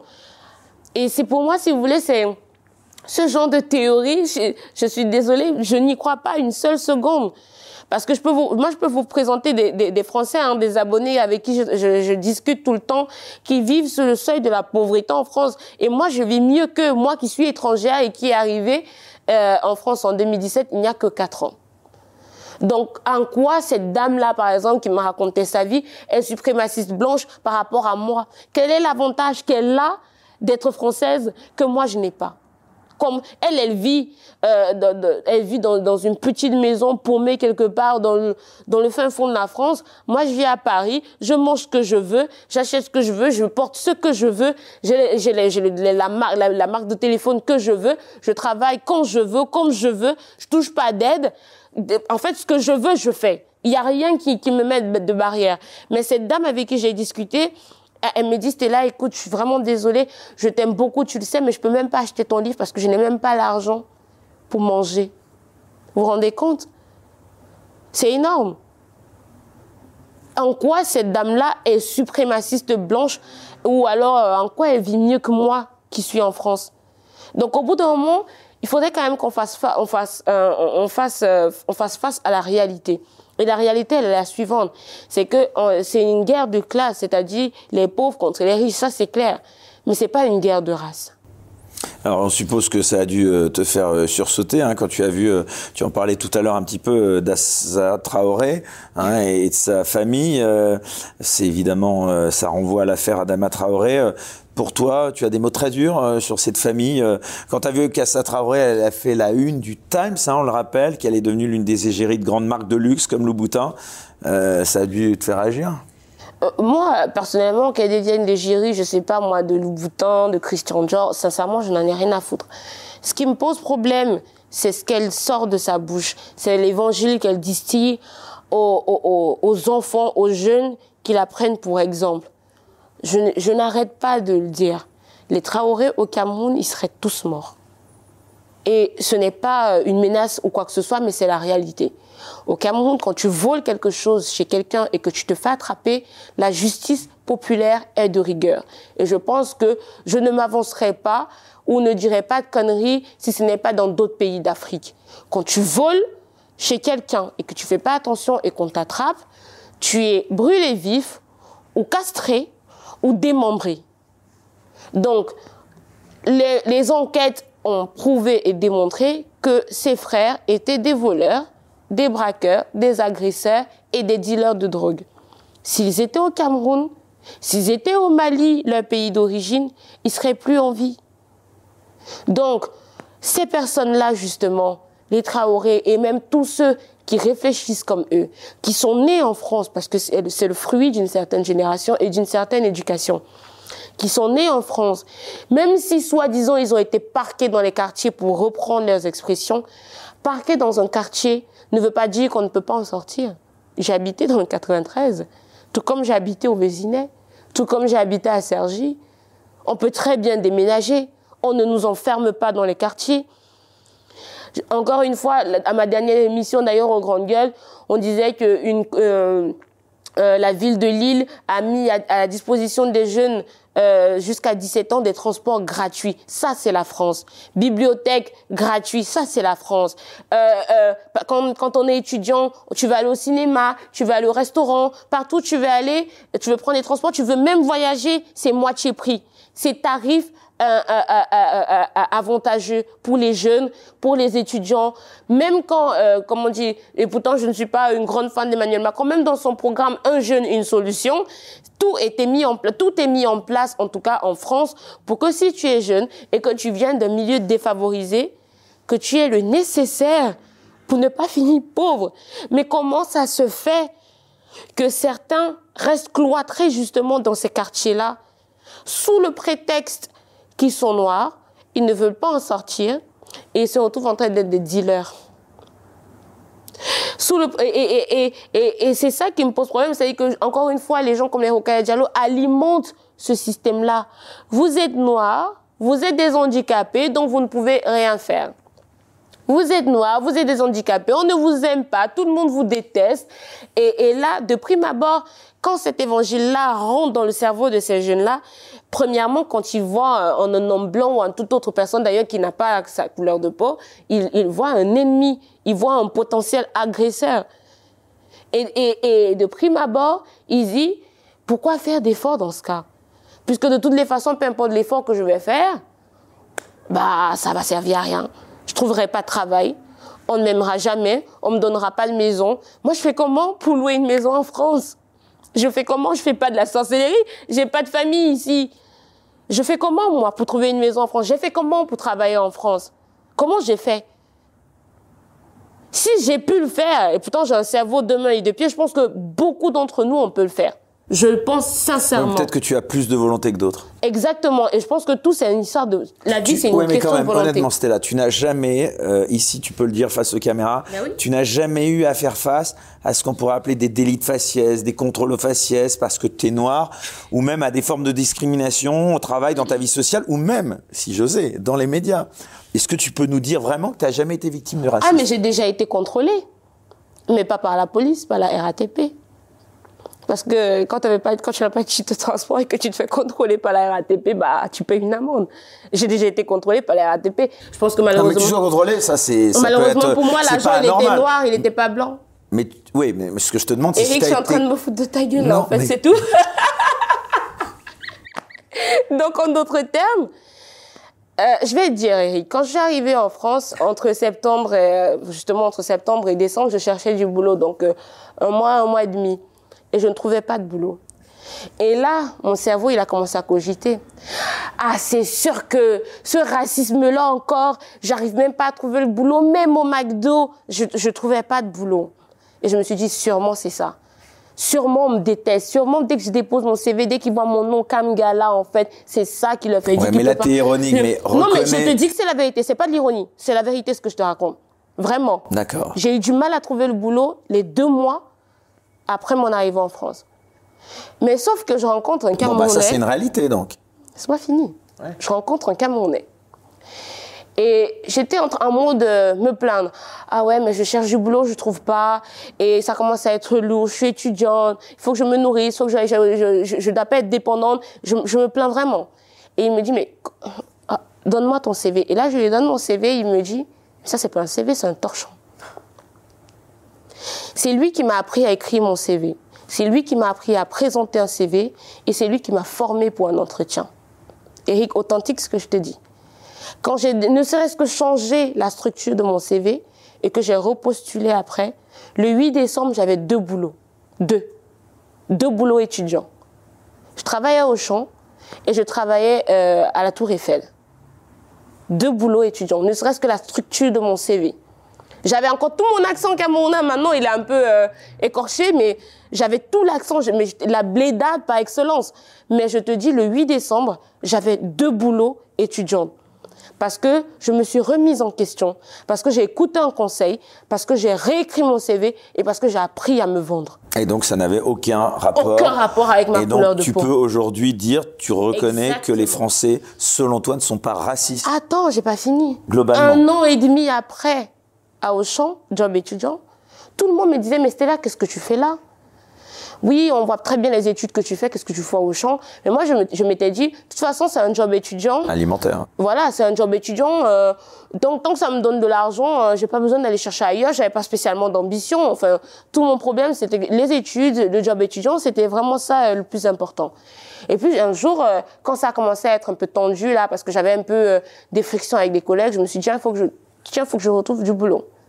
J'ai réécrit un CV. J'ai recommencé à me vendre. Là, je suis passée de Auchan à hôtesse. Je fais du secrétariat de l'administration. J'ai travaillé dans des, dans des boîtes. J'ai même travaillé au ministère de l'Intérieur. Tu te rends compte? J'ai travaillé euh, chez Zara, j'ai travaillé chez ING, j'ai travaillé euh, dans un groupe Avisto chez les ingénieurs. Je suis rentrée dans des entreprises en France au Cameroun, je, suis sûre que je pourrais même pas traverser la, grille, en fait, même comme femme de ménage. Mais j'ai travaillé avec ces gens-là, avec ces patrons-là, qui me respectaient. Et quand j'ai commencé à prendre de la confiance, ce que je faisais, parce que j'étais en couple avec un ingénieur, je changeais mon CV, je, mettais ses capacités à lui, et comme lui, il aimait bien parler de son boulot et tout ça, je partais à des entretiens me vendre en tant qu'ingénieur et on m'appelait. Tu comprends ce que je t'ai dit ou pas? C'est-à-dire que je me suis tellement donné des défis pour surmonter, pour me survendre, pour me surmonter, pour, pour, pour justement prouver soit que les gens avaient raison, soit que les gens avaient tort. Et je suis en même aujourd'hui de dire que les gens ont tort. À un moment donné, quand on te refuse un travail dans une entreprise, avant de te mettre directement sur la défensive en te disant que oui, on te refuse le boulot parce que tu es noir, dis-toi, est-ce que tu t'es bien vendu? Est-ce que euh, tu as bien réécrit ton CV Et même si on te refuse le boulot, est-ce que c'est la seule entreprise? Est-ce que tu peux pas trouver mieux ailleurs? Pourquoi uniquement t'attarder sur le fait qu'on t'a refusé une fois? J'ai essuyé plus de 200 refus en France. Comme quoi les refus, ça existe. Mais c'est pas de nature à décourager quelqu'un au point où la personne va se pondre ou alors expliquer à la terre entière que ça y est, je vis chez les Blancs, on même pas me refuse le boulot. Je vous rappelle quand même que si beaucoup de personnes partent de chez eux de l'Afrique, de leur pays pour venir en France, c'est justement parce qu'il n'y a pas de boulot euh, euh, euh d'où ils, viennent, ou alors simplement parce qu'ils n'ont pas la bonne tête ou la bonne relation. Parce qu'en tout cas, moi, pour mon expérience au Cameroun, pour trouver un bon travail, c'est du copinage. Si tu n'as pas le, bon copain ou la bonne copine, tu n'as pas le travail. Donc, en gros, vous savez déjà, en tout cas, ce que c'est que la vie difficile, comment ce n'est pas facile d'avoir un boulot de là où vous venez. Pourquoi est-ce que vous pensez qu'en France ou ailleurs, la vie sera forcément beaucoup plus tendre avec vous? Non non, je suis désolée, la vie de prime abord, c'est pas quelque chose de tendre. Il faut batailler pour avoir euh, ce qu'on veut. Ah bah ça pour batailler, tu batailles bien puisque Stella euh, Camnia, euh, pour les gens qui reprendraient cette émission en cours, donc tu es désormais une chroniqueuse dans plusieurs médias euh, prestigieux, hein, puisque tu participes euh, à l'émission, la fameuse émission Les Grandes Gueules sur RMC. Tu écris euh, de manière assez régulière également dans Front Populaire, hein, de Michel Onfray. Enfin, en tout cas, tu y as présenté quelques vidéos que j'ai vues récemment. ça a donc pas grand-chose à voir avec tes études initiales. Hein. tu comptes rester dans le monde des médias ou est-ce que c'est passager et tu veux passer à la politique ensuite? Si, ça a à voir avec mes études. J'ai toujours été passionnée de la politique. J'ai fait même si, bien la évidemment. Communication politique. Il y a la communication, mais il y a aussi politique après. Tu penses que tu fais de la politique quand tu es dans les médias? D'une certaine manière. Euh, oui, euh, parce que ça me plaît d'en parler, de discuter et d'échanger avec beaucoup de personnes, d'avoir euh, des avis euh, divergents. Ça fait, ça fait vraiment plaisir. Est-ce que je vais... T'aimes bien ça d'ailleurs, un peu, honnêtement. je pense que j'aime bien ça et que la caméra m'aime aussi. Non, mais crée la polémique et d'ailleurs, c'est ce qui fait que maintenant, bah voilà, les gens, on a tous envie de te recevoir parce que tu oses dire des, parfois des vérités que très peu te disent. Hein. Euh, oui, en effet. Euh, je pense qu'on ne crée pas non plus la polémique pour le plaisir de créer la polémique. Quand, on, quand il y a une polémique, ce qui est un problème. Quand et puis il y a l'envers de la médaille, parce que je suppose que ça te procure pas que des amitiés. Euh. Non, pas du tout. D'ailleurs, j'ai très très peu d'amis. Et euh, oui, j'ai très très peu d'amis. J'ai beaucoup de connaissances, j'ai beaucoup de contacts, mais très très peu d'amis parce que je, je suis assez euh, je suis assez très très difficile et très exigeante envers l'amitié en fait. C'est que quelqu'un qui est ami avec moi, il est en couple avec moi en fait. donc euh, donc c'est je, je, fais attention à qui je laisse rentrer dans ma vie. Est-ce que tu peux être ami par exemple avec quelqu'un qui partage pas du tout tes opinions? Politiquement, oui. Oui, ou de manière générale, même euh, sur ta conception que tu as euh, euh, de la France. Est-ce que tu peux être ami avec quelqu'un Non, je ne pourrais pas. Tu pourrais pas? Non. Ah. Ma conception de la France c'est une chose. Politiquement, c'est une autre chose. C'est-à-dire que moi, j'ai des amis qui. Bon, tu es de quel bord politiquement? Allez, est-ce qu'on peut. Là, est-ce que tu non, peux mais de dire? de, prime, de, de, de, prime abord, moi, je suis de droite. mes idées, euh, mes idées politiques sont clairement classées à droite. Et droite, quelle droite? Parce que maintenant, il y a presque autant de droite qu'il y a de candidats. Ah, bah, en France, on me qualifierait d'extrême droite, mais je pense que je suis de droite. D'accord mais je ne pense pas être extrême non plus. En réalité, quelqu'un qui est attaché à ses valeurs, à ses principes, à une certaine éducation, euh, à qui elle est vraiment, c'est pas quelqu'un euh, d'extrême, c'est quelqu'un qui défend simplement. C'est qui? euh, Ce serait Marie Maréchal, par exemple, pour toi? Euh, Non, Marion Maréchal, pour moi, c'était une enseignante, pas une dame politique. C'est que j'ai fait euh, des bah études oui, puisque donc tu as été donc euh, à l'ICEP, c'est ça? Exactement. Donc euh, après, je ne sais pas, j'ai pas vraiment connu Marion Maréchal en tant que femme politique. J'étais pas encore en France, même si j'ai eu des, des, des échos, même si j'ai un peu suivi sa carrière, j'ai plus. tu as été, tu l'as rencontré oui, mais ah je te dis oui, oui mais, mais, tu l'as rencontré de manière autre qu'un rapport juste euh, d'enseignante euh, à élève. Est-ce que tu l'as, tu restes en contact avec elle maintenant Non, euh, non d'accord. Et Marine Le Pen, donc. J'ai eu le plaisir de rencontrer Marine Le Pen.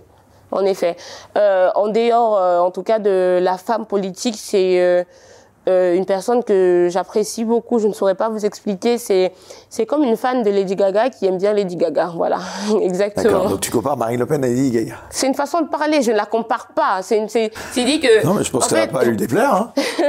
c'est, en fait, l'explication est la suivante, c'est que euh, c'est pas une appréciation, je dirais objective. Je pourrais pas vous dire que voilà, je l'aime bien parce qu'elle a défendu tel amendement ou parce qu'elle était une très bonne députée ou non, c'est pas ça. C'est, c'est juste. Euh, que voilà, c'est, je me suis dit, c'est une femme qui a énormément euh, bataillé dans sa vie, qui a eu énormément de, de, de qui a eu un parcours assez euh, difficile, qui a eu un héritage tant au niveau du nom que de l'affaire de famille, et il a fallu euh, que voilà, elle, elle, gère avec ça entre sa, sa, sa, vie de mère de famille, euh, sa vie euh, de femme politique, et je pense que sa vie sentimentale en a pris un sacré coup, je, je le crois. Et malgré tout, euh, elle apparaît comme une femme forte. Donc il y a des femmes politiques comme ça que moi j'aime beaucoup et, et donc qui, qui m'inspirent d'une certaine manière. Il y a une autre également que j'aime bien, c'est Rachida Dati. Euh, Rachida Dati, c'est aussi une femme dont on, quand on regarde le témoignage, qui part également de rien, de nulle part. Bon, Marie ne part pas de rien, mais Rachida n'est pas de rien.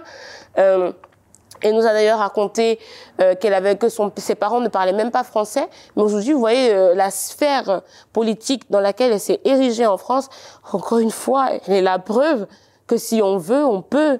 Donc, euh, euh, malheureusement, il y a d'autres femmes comme ça. J'allais citer Ramayad. Ramayad qui a été naturalisée dix ans après, elle a été ministre euh, de Sarkozy.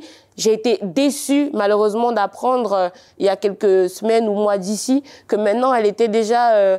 Euh, pro Black Lives Matter et qu'elle elle, chantait déjà l'hymne de la victimisation. Mais si vous voulez des parcours comme les leurs, auraient été des parcours, moi personnellement, qui devraient parler justement aux personnes issues des minorités, de, de l'immigration. Les parcours comme Ramayad, euh, comme Rachida Dati, c'est des parcours qui devraient expliquer à ces personnes-là que vous partez de nulle part, vous n'avez pas de famille. Mais il y a des possibilités. Si, il suffit vraiment de, de bagarrer, quoi. De, enfin, des femmes noires en politique, par exemple, il n'y en a pas beaucoup. Hein. Il y a évidemment Christiane Taubira, hein, qui va peut-être revenir Taubira, sur le de la scène. Christiane Taubira, en dehors du fait que je ne partage pas euh, c'est, son, son, bord politique, c'est une femme qui est très intelligente, on va pas se mentir. Mais, et c'est ce que je dis, c'est ce que il y en a pas beaucoup. Euh, comment tu expliques qu'il y ait une sorte de plafond de verre euh, pour les Ah non, je dirais pas plafond de verre. Peut-être qu'il y a un plafond de verre, je ne suis pas rentrée en Aujourd'hui, à part Amayad, comme tu le disais, euh, Christiane Taubira, je, je n'en connais pas beaucoup. Euh. Peut-être qu'il y a un plafond, un plafond de verre. Je ne suis pas rentrée en politique. De leader, en tout cas. Je ne suis pas rentrée en politique, donc je ne pourrais pas en témoigner.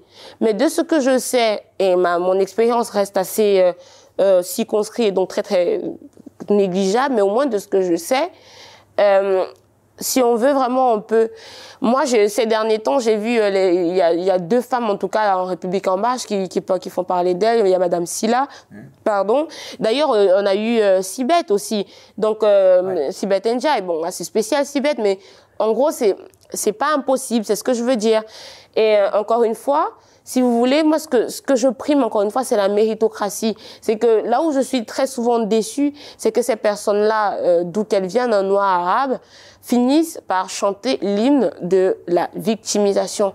Pourtant, elles ont déjà parcouru vraiment un certain chemin qui prouve que malgré tout, c'est quand même possible. Maintenant, en politique, je vais pas vous mentir, moi déjà, je suis dans les médias, je suis même pas en politique. Tu, tu pourrais t'engager en politique euh, Tu es membre d'un parti ou pas? Non, je ne suis pas membre d'un parti. Euh, mais euh, encore une fois, moi déjà, je suis dans les médias et je vois déjà ce que ça donne pour les femmes. Pour les femmes. T'as pas l'impression, excuse-moi encore de t'interrompre, parfois d'être une caution, comme certains d'ailleurs le, le dénoncent sur les réseaux sociaux? Évidemment, c'est plutôt tes détracteurs. Alors, moi, je ne dirais pas que je ne suis, je suis, euh, j'ai pas, y a, je sais pas si, si, si, si, on peut avoir une impression, je sais pas. Toi, tu as l'impression d'être blanc? Non, mais moi je fais partie peut-être de, je, je fais pas partie voilà. de ce qu'on qualifierait une minorité euh, en termes. Euh, je suis pas euh, minoritaire. Non, mais les, par rapport à la population française, je il y a me... plus de personnes qui sont blanches que des personnes qui sont noires. Donc. Je... Mais c'est normal. Il manquerait plus que ça que j'arrive en France et que je découvre une population d'Indiens et de Chinois. Bref, donc je vais arrêter avec mon humour. Mais moi, écoute, j'essaye pas d'aller sur ce terrain-là parce que évidemment, c'est un sujet un peu glissant. Mais ça. tu as compris ce que je voulais dire, c'est que, que euh, évidemment, tu, il y en a pas beaucoup. Donc aujourd'hui, dans les médias, excuse-moi, il y en a beaucoup qui te reprochent là pour le coup dans, euh, sur les réseaux sociaux, sur Internet, d'être si... peut-être quelqu'un qui est utilisé peut-être à l'insu de ton plein gré, hein, comme ah ouais. diraient certaines personnes. Pour être, pour, pour être utilisé à l'insu de son plein gré, ça veut dire que je suis un robot et que je sais et que tout ce que je dis, ah bah c'est en effet, c'est méprisant et c'est en effet euh, pas sympathique à ton égard. Et, et, et, ça veut dire que tout ce que je dis, on me souffle à l'oreille de dire ce que je dis. Tu as l'impression de voir un lutin non, mes non, non, non, non, non, Donc en gros, non, non, absolument et pas. je peux te garantir que mes, mes amis, si je pouvais faire une interview sur Zoom depuis le Cameroun, ceux qui, celles qui m'ont connu depuis le Cameroun, tu, tu leur poses à toute la question, elles vont te dire Stella, elle n'a pas changé. Et quel regard aujourd'hui euh, les gens euh, bah, du Cameroun euh, Elles sont fiers de moi. Ah. Mes amis proches sont fiers de moi. Et euh, pour revenir euh, à la politique, moi déjà je suis dans les médias à partir du moment où euh, tu es un peu connu, ou du moins ce que tu t'exprimes un peu dans les médias, les gens ne te voient plus de, de enfin, le regard change sur toi. Et donc, ça, quelque part, ça impacte un peu ta vie. Et je peux comprendre qu'il y a aussi hein, le fait que beaucoup de femmes, si elles ne veulent pas s'engager, c'est pour protéger leur vie professionnelle et leur vie privée. Parce que malheureusement, être connu, ça a des avantages et ça a des inconvénients, énormément d'inconvénients. Si tu es quelqu'un euh, de discret qui préfère garder sa vie privée pour elle, euh, surtout sa, sa, famille, surtout pour les, ceux qui sont pères et mères d'enfants, en réalité, ce n'est pas évident euh, de se lancer en politique parce que la politique, c'est tous les coups sont permis. On, on fait plus attention à l'être humain et toutes les vacheries qu'on peut te balancer. Généralement, les gens, euh, ils oublient très souvent que toi aussi tu es un être humain, que tu as également une famille, que tu as également des enfants et que malheureusement, à l'ère des réseaux sociaux, des médias et d'internet, tout reste. Il n'y a plus rien qui s'efface. Donc c'est dur. Je comprends pourquoi bah, beaucoup de femmes noires ou arabes n'ont pas forcément envie de se montrer et n'ont pas non plus le courage parce que ça, ça, ça n'incite pas. Quel est, quel est le résultat, quel est le salaire de ça, si ce n'est que plus d'insultes et pas vraiment de, de reconnaissance? Donc, ben, il faut avoir une, il faut avoir quand même une, certaine colonne vertébrale pour être sûr en fait qu'on peut tenir le coup et pas euh, se réveiller la nuit et se dire tiens aujourd'hui j'arrête tout j'ai envie de me suicider. Donc très souvent je pense que ceux qui veulent même pas aller plus loin en politique c'est des personnes avant tout qui pensent à leur famille alors, tu parlais de ton amour euh, de la France. Est-ce que là, il n'y a pas une contradiction? En tout cas, on va euh, donc passer à cette autre actualité hein, qui te concerne. Hein, c'est ce livre au titre révélateur hein, qui vient de sortir. Je le disais, on va le revoir euh, à l'image. La France n'est plus la France aux éditions Verbeo, donc une maison d'édition qui porte bien son nom d'ailleurs. Alors, c'est là d'abord pourquoi avoir écrit ce livre, enfin coécrit puisque c'est un livre d'entretien. Qu'est-ce qui t'a motivé? À ce que ce livre sorte Alors, il y, a, la question de la légitimité. Et là, pour le coup, que ce soit euh, les Noirs, que ce soit les Blancs, on m'a posé euh, énormément, il y a toujours cette question-là qui est revenue. Pour qui je me prends pour prendre la parole? Est-ce que je suis pas illégitime pour parler au nom des Français? Et quant aux Noirs, c'est tu viens d'arriver, pourquoi tu parles euh, Tu sais pas de quoi tu parles, ça fait pas longtemps que tu es là, pourquoi tu t'exprimes? Et, donc, il fallait absolument que je réponde à cette question-là, donc la légitimité. Donc, aux Africains qui sont en tout cas encore en Afrique et qui me demandent pourquoi je m'exprime, je m'exprime parce que j'espère que mon expérience vous serve. Parce que très souvent, même étant encore moi au Cameroun, on a eu très peu de personnes qui ont eu le courage de venir nous dire que voilà, on a été en France et voilà la réalité. Soit elle n'est pas comme on vous l'a dessinée, et donc, quand vous allez arriver, vous allez encore doublement travailler pour vous faire votre place au soleil et donc rentrer dans le moule comme il faut. Soit effectivement, vous restez au Cameroun. Donc, je prends la parole en réalité pour expliquer à ces gens-là qui sont encore là-bas que si jamais je ne, je ne connais pas leur projet, si jamais vous vous expatriez, voilà justement ce qu'il ne faut pas faire rentrer dans des groupes, des communautés avec des titres de je suis africain, tu es ma famille, tu es ceci. C'est le meilleur moyen de se perdre. Maintenant, pour les Africains qui sont en France et qui me disent que oui, je viens d'arriver, qu'est-ce que j'en sais À eux, je réponds, eh bien, qu'est-ce que je n'en sais pas? Parce que vous, vous avez eu beaucoup de chance. La chance que nous autres, on n'a pas eu. Une chance d'ailleurs que vous n'avez même pas méritée pour certains. Une chance qui vous a été donnée par vos parents qui ont transpiré, qui vous ont donné la nationalité. Nous autres, on n'a rien eu de tout ça. Vous avez eu cette chance-là. Qu'est-ce que vous avez fait de cette chance-là? Rien. Aujourd'hui, vous êtes assis chez vous, vautrés dans vos canapés et vous jouez les victimes. Vous avez un système qui vous aide quand vous travaillez. Quand vous ne travaillez pas, il vous aide quand même. Un système qui vous soigne alors que dans d'autres pays, les gens, s'ils n'ont même pas 10 euros, ils peuvent même pas se soigner et ils meurent parce qu'ils n'avaient pas 10 euros pour se soigner. Aujourd'hui, vous avez un minimum syndical quand vous travaillez et ce, peu importe le travail que vous faites, vous êtes au moins payé. Donc, vous pouvez même pas vous plaindre que vous n'êtes pas payé. Je peux vous dire que au Cameroun, il y a des gens qui travaillent facilement 6-7 mois et ils voient même pas la couleur d'un seul sou ils sont payés au compte-goutte et parfois pas du tout, mais ils se disent que c'est toujours mieux de travailler que de ne pas travailler. Donc vous, quelle est votre excuse de dire que vous êtes des victimes du système et qu'on ne vous aime pas et que X est monté et que Y est descendu et que tel ou tel génie est responsable de votre malheur? Quelle est votre excuse? C'est à eux que je pose cette question. Maintenant, aux Français, pour le coup, aux Blancs, je, je, je, termine. Euh, et, et, et, pour les Blancs, encore une fois, je ne parle pas au nom de la France. Généralement, quand je suis justement dans les médias, là, tu vois, tu me poses des questions, tu me demandes mon avis à moi. Tu me dis pas, Stella, nouvelle porte-parole de la France, euh, qu'est-ce que les Français t'ont dit de dire à nous? Non, je ne représente pas la France. Je ne me représente que moi. C'est mon avis. Je ne parle qu'en mon nom et je m'exprime. Mon message est pour une catégorie de personnes.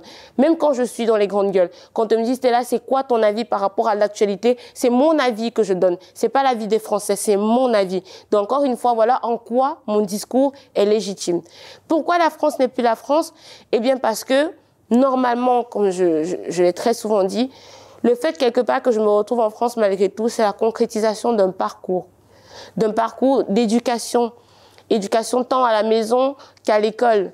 C'est-à-dire tout ce que j'ai appris, les histoires. Vous savez, comme moi je lisais, j'aime beaucoup euh, Guillaume Apollinaire, et, et que dans, dans, dans, son recueil, dans son recueil alcool, il décrit le pont Mirabeau, la scène et tout ça. Je pensais pas que ça existait. On nous a appris là pour l'art, là pour le progrès, là pour l'engagement, l'art esthétique. Moi, je pensais que quand il décrivait Paris, qu'il décrivait la Seine, euh, le pont Mirabeau, je pensais que c'était un, lieu fantasmagorique. Je pensais pas que ça existait pour de vrai. Donc, quand j'arrive en France et que je vois que Paris existe, que le pont Mirabeau existe, que la Seine existe, que les fables de La Fontaine à Château-Thierry, ils ont un, un, espace qui leur est dédié, ça fait plaisir. Vous pouvez pas vous imaginer, c'est comme si pendant longtemps euh, j'étais euh, dans un rêve et qu'aujourd'hui je peux toucher du doigt la réalité. Et ça fait plaisir de me rendre compte que bah, tous ces endroits-là qu'on m'a décrits, qu'on m'a dépeint dans les livres, eh bien ça existe. Et j'aurais aimé, si vous voulez, apprécier qu'en plus, bah, les gens aussi soient pareils, aussi adorables, aussi euh, euh, aussi accueillants, aussi, aussi jovial comme euh, comme Victor Hugo l'a décrit en tout cas. D'ailleurs, oui, j'allais te demander quels sont pour toi les grands auteurs français que tu aimes, quel type de livres tu lis. Nous, on a commencé, à, enfin, j'ai commencé ma, ma, mes, mes, lectures hein, avec les fables de La Fontaine, les bases. Ça, c'est les, les, fables de La Fontaine, c'est vraiment dès le primaire où euh, dans ton petit cerveau d'enfant, tes parents t'inculquent la morale. La cigale et la fourmi, la tortue et le lièvre, donc le, corbeau et le renard. On, hey, nous, on nous faisait réciter ces, histoires-là. Ma mère, elle nous frappait parce que non seulement il fallait les réciter parce qu'il fallait être à jour à l'école, mais en plus il fallait retenir la, morale qui sortait de l'histoire. Et c'était vraiment ça. Donc à partir de là, l'enfant sait qu'il faut qu'il fasse attention aux hypocrites, qu'il faut qu'il fasse attention aux beaux parleurs, comme euh, dans le corbeau et le renard, qu'il faut qu'il qu travaille et pas qu'il se, il se repose sur ses lauriers, un peu comme la cigale et la fourmi, ouais. Il y a, des, des dès l'enfance déjà, en tout cas, on a des fables de La Fontaine qui nous accompagnent. Ensuite, on monte euh, avec les classiques de la littérature, euh, Gustave Flaubert, le mariage de, de, de Figaro, euh, de Beaumarchais, ensuite euh, Victor Hugo. Et en réalité, effectivement, c'est là qu'on se pose la question, un peu comme, euh, enfin, comme Julien Green le, disait, le livre est une fenêtre par laquelle on s'évade. Est-ce que il faut effectivement lire le livre pour s'évader, ou alors avoir une perspective du livre, comme euh, Stendhal le disait, euh, qui le livre serait un roman euh, un miroir de la société. C'est-à-dire que tout ce qui est écrit, dépeint dans le livre, en réalité, c'est des faits de société. Et donc le livre serait pour le coup une arme, une arme au travers, euh, au travers de laquelle on, dépeint, on dénonce, on décrit, on, explique. Et donc dans ce cas, ben oui, effectivement, on trouverait des livres qui parleraient d'aparté, de guerre, euh, de, de, famine. Vous voyez ce que je veux dire? Donc oui, on, on grandit avec tout ça, on évolue. Et puis arrivé en France, effectivement, on se dit waouh, bah effectivement, euh, c'est pas, ça a existé. Guillaume Apollinaire a existé, des, des, des, des maisons euh, dédiées à Gustave Flaubert, des, des, des, bustes, ça a existé et ça fait, voilà, ça, ça nous fait sortir en réalité. Enfin, on se dit qu'ils ont existé ces gens-là et vous pouvez pas savoir ce que ça fait de se dire qu'en tout cas ils ont existé. C'est quelque chose d'extraordinaire. Euh, on va arriver bientôt à la dernière partie de cette émission. C'était là. Euh, je voudrais maintenant qu'on aborde ce qui va être le principal sujet quand même de ces prochaines semaines. Je pense tu t'en doutes. Euh, tu vois à quoi je fais allusion. Bien sûr, c'est l'élection présidentielle. Donc, euh, d'abord, avant d'en parler plus précisément, bon, tout à l'heure, tu, tu, tu, nous as dit, euh, euh, ce qui est d'ailleurs en soi déjà, merci de nous l'avoir dit, que tu étais une femme de droite. Et bah, là-dessus, j'aimerais quand même te faire réagir parce que il y a beaucoup de gens qui pensent euh, qu'on peut pas être de couleur et de droite. Il y a beaucoup de gens hein, qui pensent ça. En tout cas, en tout cas, euh, voilà, il y en a qui le pensent, qui pensent que c'est totalement incompatible. Est-ce que tu peux nous expliquer ou même leur expliquer en quoi ça n'est pas euh, incompatible? Ah non, je peux pas leur expliquer, mais je peux vous expliquer à vous pourquoi ce qu'ils disent est faux.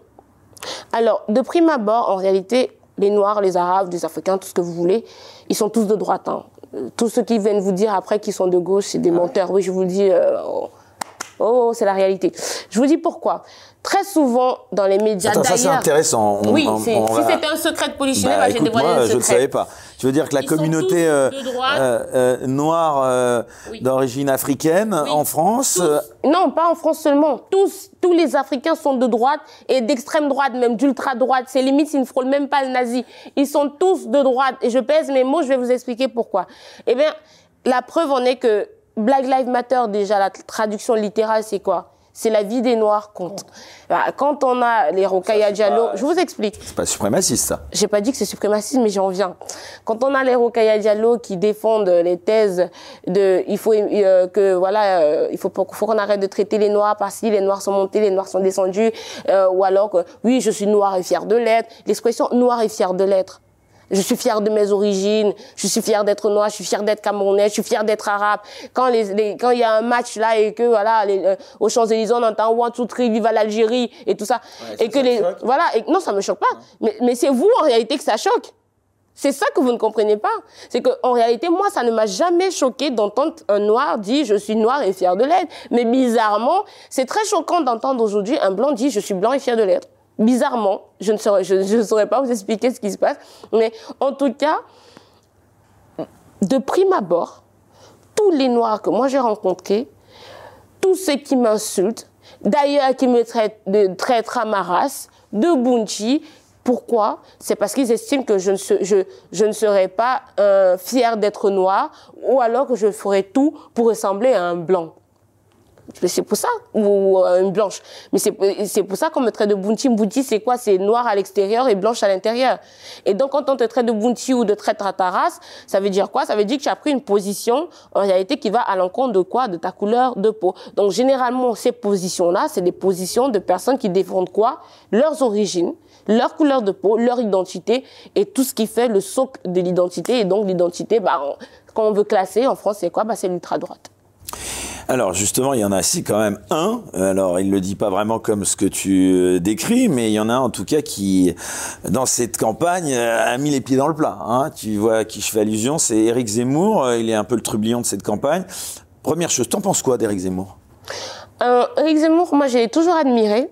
Depuis, d'ailleurs depuis le Cameroun, il a une force d'argumentation que moi j'ai euh, que j'aime beaucoup. Et je pense que si tout le monde, bon, aujourd'hui peut-être il est un peu plus véhément qu'à l'époque L'affaire des prénoms, écoute-moi, je voulais te faire réagir sur ça, l'affaire des prénoms. Euh, est-ce que c'est pour toi quelque chose de souhaitable que les parents appellent leurs enfants avec un prénom français? Est-ce qu'il a tort? C'est ça la question. Moi, je pense que les gens ont sorti cette affaire de prénoms hors de leur contexte. Encore une fois, je ne suis pas là pour dire à un parent comment il devait appeler son enfant ou pas. Non, c'est pas ça la question. Mais là, il a bien. C'est une erreur ou pas selon toi? Non, il a circonscrit. Il a circonscrit cette histoire de prénom. Il a délimité. Il a parlé de la loi. Et quand quelqu'un te parle de la loi, tu ne peux que le contredire avec la loi. Si tu sors du cadre de la loi pour aller dans le cadre de l'émotion, ça ne sert à rien de débattre parce que vous n'avez pas du tout le même socle. C'est comme pour comparer deux fractions, il faut qu'elles aient le même dénominateur. C'est simple. Donc si Éric Zemmour, hors des émotions, on vous parle du cadre de la loi, parce que jusqu'en 1993, en France, tous les enfants devaient porter un prénom français et le nom devait au moins faire effectivement allusion aux origines. Ça, c'était la loi, dans le cadre de la loi. Laissons les, émotions et ceci et cela hors de, on, le met de côté, on reste dans le cadre de la loi. Et si on se réfère effectivement à la loi, il a raison. En ceci que, en France, jusqu'en 1997, toute personne qui est née en France, peu importe sa couleur de peau, origine ou pas origine, devait porter un prénom français. La preuve en est que nous autres, qui étions des colonies, ou du moins euh, appartenant à la France, en tout cas les colonies chrétiennes, je suis obligée de le préciser, on a eu affaire à cette loi-là. Je ne connais aucune personne camerounaise qui ait un prénom camerounais. Nous avons tous des prénoms français. Je m'appelle Junistella, ma petite sœur s'appelle Ursula. Et bon, c'est vrai que par exemple, ça t'étonnerait pas qu'aujourd'hui euh, le Cameroun euh, instaure l'obligation d'avoir un prénom euh, camerounais à des à des, des gens. si effectivement, c'est la loi. Qui immigrent au Cameroun. Oui, mais le problème, mais le problème c'est que tu parles de prénoms camerounais, mais nous. Et qui deviennent et qui acquièrent la nationalité camerounaise. Encore une fois, nous, avec le calendrier chrétien et les origines chrétiennes, on a respecté la loi de la France parce qu'elle s'appliquait en France et chez nous. Bon, en gros, la question que je te posais, on va pas tourner autour du pot. Non, ce qui fait la différence, en réalité, c'est euh, euh, la religion, là, pour le coup. Parce que tous ceux qui ont gardé, par exemple, la, la culture euh, musulmane ont des prénoms musulmans. Là, c'est autre chose. Alors, on va y revenir ça dans un instant. La première question, c'est donc, tu considères, c'est une question hein, que je te pose, tu considères qu'Éric Zemmour n'est pas raciste? Ben non. Je ne trouve, je ne pense pas qu'il soit raciste. Je l'ai déjà eu en plateau. Quand il m'a vu, il m'a pas craché dessus, ou alors il n'a pas décidé, euh, tiens, t'es trop noir, je te touche pas. Non, au contraire, il était très agréable et très poli comme personne. Je pense, par contre, euh, qu'il a effectivement euh, des positions politiques qui peuvent amener à débattre. Moi, personnellement... Sur euh, l'islam, alors maintenant, voilà, j'y viens. Tu parlais de religion. sa position sur la compatibilité entre l'islam et la République. Là, pareil, ça te fait réagir? Au risque de choquer certaines personnes, parce que je ne suis pas de confession musulmane, ça me ferait un tout petit peu réagir, si vous voulez, parce que moi, en France, je suis venue découvrir en réalité que euh, les, les, personnes, en tout cas, qui ont importé l'islam ici, en tout cas ceux qui sont les porte-parole de l'islam, euh, sont des personnes assez malveillantes, c'est-à-dire les gens comme les Tarabouaf et, et, tous ces gens-là, en tout cas, qui parlent au nom de l'islam. C'est des personnes mais vraiment malveillantes. Nous, au Cameroun, on n'avait pas vraiment besoin de dire, euh, moi j'ai des amis hein, musulmans, mais j'ai une, une, une, Tu leur as souhaité une bonne année ou pas? Bah oui, elles m'ont elles m'ont souhaité bonne année. Alors voilà. Elles m'ont souhaité bonne année, elles m'ont souhaité joyeux Noël. Quand tu as vu Maître Gims là sur les réseaux sociaux, il est complètement hors, à, côté de ses pompes. L'araignée qu'il a au plafond, c'est il elle est en balade en fait. Faut, faut qu'il la fasse revenir. Parce que, encore une fois, au Cameroun, euh, euh, au Cameroun, nous, pendant le ramadan, nous les chrétiens, on allait manger avec les musulmans. Une amie, chaque année, c'était de coutume, c'était, c'était même naturel. Chaque année, on allait manger chez elle et à Noël, elle venait manger chez nous. Et c'est en France que je suis venue découvrir qu'il y avait une espèce d'extrémisme à, laquelle je n'avais jamais été confrontée. La laïcité au Cameroun, ça va de soi. À l'école, déjà, tous les, élèves, euh, euh, jusqu'en terminale, en tout cas, nous sommes, il, y a il y a encore le port de l'uniforme, donc on est tous égaux. Personne n'est voilé, personne ne met le voile et les musulmans qui sont pratiquants le pratiquent soit à la maison, euh, enfin chez eux de manière euh, privée en tout cas, dans la sphère, euh, dans la sphère politique, il y, a c'est très très très rare. La laïcité va de soi en fait, c'est tellement normal chez nous. On peut on peut voir des femmes voilées mais c'est même pas c'est pas la burqa, c'est c'est c'est effectivement euh, des foulards en fait, c'est même pas pareil si vous voulez. Donc et, et c'est pas extrême. Nous on cohabite très bien, on s'entend très bien, il n'y a pas de guerre. C'est en France que je suis arrivée de découvrir en fait que le port du, du, voile était encore tout un autre débat alors que chez nous au Cameroun euh, les, les femmes qui sont voilées savent très bien que à l'école, par exemple, elles, enlèvent le voile. Il n'y avait même pas de débat. Moi, j'avais des amis euh, à, l'école, de chez elles jusqu'aux portes de l'école. Elles, elles, étaient voilées. Dès qu'elles arrivaient en salle de classe, elles enlevaient le voile. Et puis, on passait la journée tranquille et tout. Et à la fin des cours, elles ressortaient, elles remettaient leur voile. Et puis, la vie continuait. Ça, c'est ça, c'est ce que je connais. Je suis arrivée en France avant de découvrir que ça faisait débat, alors que de prix, de, ça devait aller de soi. Nous, on pratique, pour le coup, une vraie laïcité. Mais tu penses pas qu'Éric Zemmour, justement, euh, en adoptant euh, et en faisant de telles déclarations, il stigmatise euh, une partie de la population qui fait une erreur peut-être politique je, pense que le problème dans, dans, dans ce cas d'espèce, ce n'est pas que Éric Zemmour stigmatise la population, c'est que la population a à relâcher du lait. Je pense que la laïcité n'est plus euh, n'est plus si laïque que ça. Vous pouvez pas faire un mauvais jeu de mots. Euh, et, et, en réalité, c'est la population qui est devenue un peu trop laxiste sur certains sujets. Et donc, pour peu qu'on vise à gauche ou à droite, ça y est, on crie à la stigmatisation et à l'embarras et à l'agression et tout. Je ne suis pas forcément euh, d'accord euh, avec Eric Zemmour surtout, notamment sur sa vision euh, de la femme qui doit toujours avoir sa place à la cuisine. Moi, j'ai moi j'ai une revanche à prendre sur la vie et donc je pense qu'on aurait un débat là-dessus. Mais sincèrement, jusqu'ici, tout ce qu'il dit, je viens de quelque part où c'est mis en pratique. Je voyais d'ailleurs sur son programme de l'école où il disait qu'il devait remettre le, certificat d'études primaires, c'est-à-dire que passer de la maternelle, euh, enfin de, de, du primaire au, collège, il fallait passer un certificat pour montrer que tu as l'aptitude. Ça faisait déjà un tri. Nous, on a le certificat. On a d'ailleurs le probatoire. Le probatoire, c'est un examen qui tamise tous ceux qui sont en première et qui leur donne l'accès en terminale. Et en terminale encore, il y a le bac qui tamise encore. Et là, à la fac, on n'a pas des cancres, si vous voulez. Donc, tout ça, nous, on l'a reçu de la France. C'est juste que les choses ont clairement changé en 20, 30 ans d'existence. Il y a beaucoup de choses qui ont changé, beaucoup de, de simplifications. Il y a beaucoup de choses qui ont été supprimées pour justement faciliter la vie des élèves. Le, il y a vraiment tout qui a été mis en œuvre, si vous voulez, pour faciliter la vie, pour que euh, l'élève euh, aille à l'essentiel, pour que sa vie soit un peu plus facile. Et, le, et finalement, est-ce que la facilité en question n'est pas en train de se retourner contre la France? C'est ça.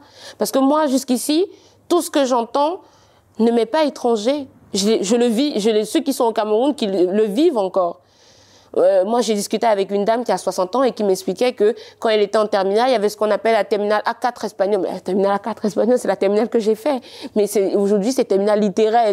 C'est plus du tout la même chose. Même le bac n'est plus écrit de la même façon. Donc, en France, effectivement, il y a beaucoup de choses qui ont été faites pour moderniser, faciliter. On vous caresse énormément, si tu veux, dans le sens du poil. On essaie de vous faciliter, de ah, ça va aller, tout. On essaie de vous cajoler et tout ça. Nous autres, euh, on croque encore la vie, tu vois. C'est encore dur. Euh, voilà. On arrive bientôt au terme déjà, et oui, déjà, euh, de cette émission. Là. donc, d'abord, pronostic pour cette campagne présidentielle. Tu vois qui au second tour? Et puis, est-ce qu'il y a quelqu'un à qui tu, tu sens plutôt favorable euh, à qui tu pourras apporter ton soutien euh Non, non, je n'apporterai mon soutien à personne. Déjà parce que, voilà, à cause de, de, de, ce que je fais dans les médias, je dois être neutre j'ai dit que j'étais de droite, déjà je perds en neutralité, mais ça ne veut pas dire que je suis pas, je suis, voilà, je suis pour le débat. Ça restreint un je reste quelqu'un de, de très très pour le débat. Il y a des députés euh, de la République en marche avec qui je m'entends très bien, avec qui je discute, et très souvent je leur dis mais tu sais, tu, tu et moi ils essayent de me convertir, j'essaie aussi de leur convertir, je dis tu sais t'es pas en marche, hein, t'es de droite, ils me disent mais non c'est toi qui, qui, qui, bref. Donc pour dire que moi je discute avec tout le monde. Bon tu la vois comment cette élection, euh, second tour présidentiel euh Sincèrement je ne sais pas j'aimerais beaucoup, moi en tout cas, ce que je, j'aimerais, c'est que la droite puisse passer et pour le coup une vraie droite, pas une droite en papier euh, ou une droite. C'est euh, Zemmour Le Pen quoi. Euh, je je sais pas si c'est Zemmour bah jusqu'ici il bah, y a pas y a pas Zemmour Le voilà, Pen. Donc c'est ça je dirais ça. Donc je vois pas Pécresse dans ce que tu décris malheureusement. donc c'est entre Zemmour et Le Pen face à Macron et tu penses que face à Macron et, et je pense qu'ils ont tout intérêt en tout cas à s'allier à faire à s'unir en tout cas. Je pense qu'ils ont tout intérêt à le faire parce que sinon, bah, encore une fois, comme les fractions, ils vont se simplifier et personne ne passera au second tour. C'était vraiment encore une fois un plaisir de te revoir, ma chère Stella. Je te souhaite tout le meilleur euh, pour la suite de ta carrière euh, médiatique. On te retrouve bien sûr, tu l'as dit euh, dans l'émission d'RMC Les Grandes Gueules. Et quant à nous, eh bien, merci à vous tous d'être toujours plus nombreux à nous suivre. On se retrouve comme d'habitude, même jour, même heure sur cette chaîne, donc dimanche 18h. Et comme je le dis à chaque fois, surtout, restez incorrectible.